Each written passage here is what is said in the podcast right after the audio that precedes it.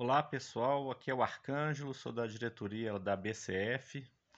Falar rapidamente aqui como é que foi a semana, como que está acontecendo as coisas lá na Semig Saúde e também da estratégia da empresa, que a gente precisa pensar um pouco essa estratégia da empresa, né? É, tem uma estratégia que chama Barata Voa. Então, o que, que significa essa estratégia Barata Voa? E tudo que está acontecendo na CEMIG Saúde. É, essa, essa, essa fala, essa expressão barata voa, vem de, da seguinte cena. A gente está lá na família assistindo a TV, de repente passa uma barata. O que, que acontece? Alguém corre para tentar pisar na barata, alguém corre da barata e alguém tenta atingir a barata com chinelo e acaba quebrando a televisão algum móvel lá da sala, né? Então essa é a estratégia da empresa, dispersar a categoria, dispersar as entidades, por isso que a gente fala que é importante todas as entidades estar unidas, todas sem exceção, né? Então a gente precisa ainda construir essa unidade maior ainda na categoria e a gente precisa agir de forma unificada, né? né? Cada um correndo para um lado, né? Então de cara eu já falo, ó, se a gente não tiver mobilização, vai ser mesa de negociação que vai resolver essa questão da CEMIG Saúde. É uma luta difícil, então a gente precisa estar junto. Observe para vocês o tanto de coisa que está acontecendo ao mesmo tempo lá na CEMIG. Primeiro veio a PLR.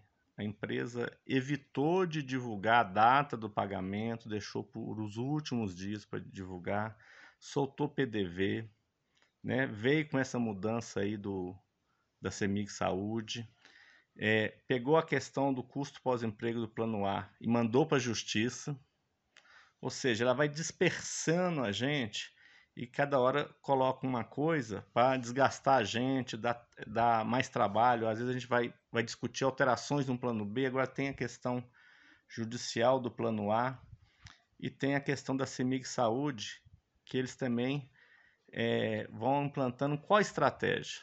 Você vê que a diretoria da CEMIG Saúde é, de forma indevida, ela passou uma proposta de plano para a CEMIG, para a empresa, né, a patrocinadora.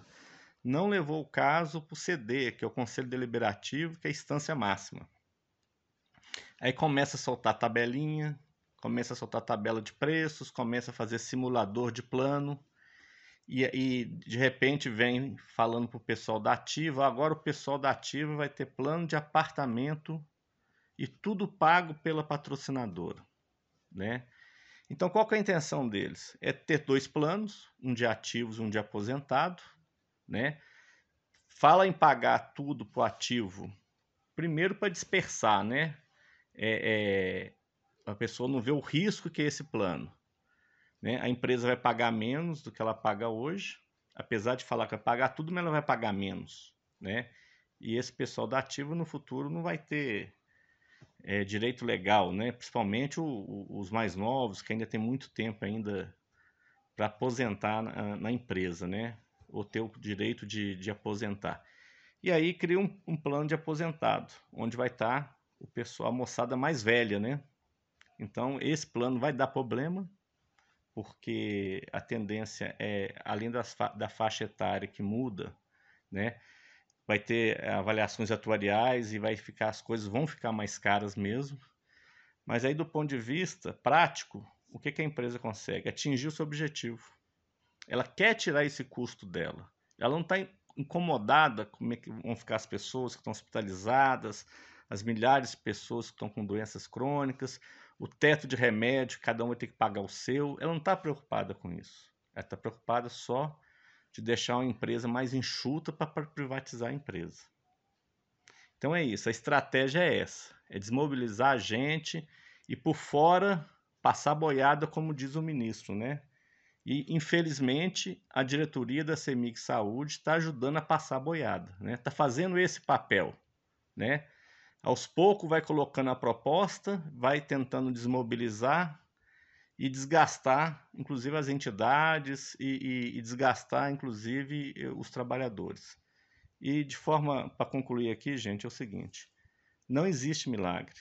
Se a empresa apresentar alguma coisa alternativa, que seja até um pouco mais barato para o pessoal da ativa, é, a cobertura vai ser pior, a rede credenciada vai ser pior, né?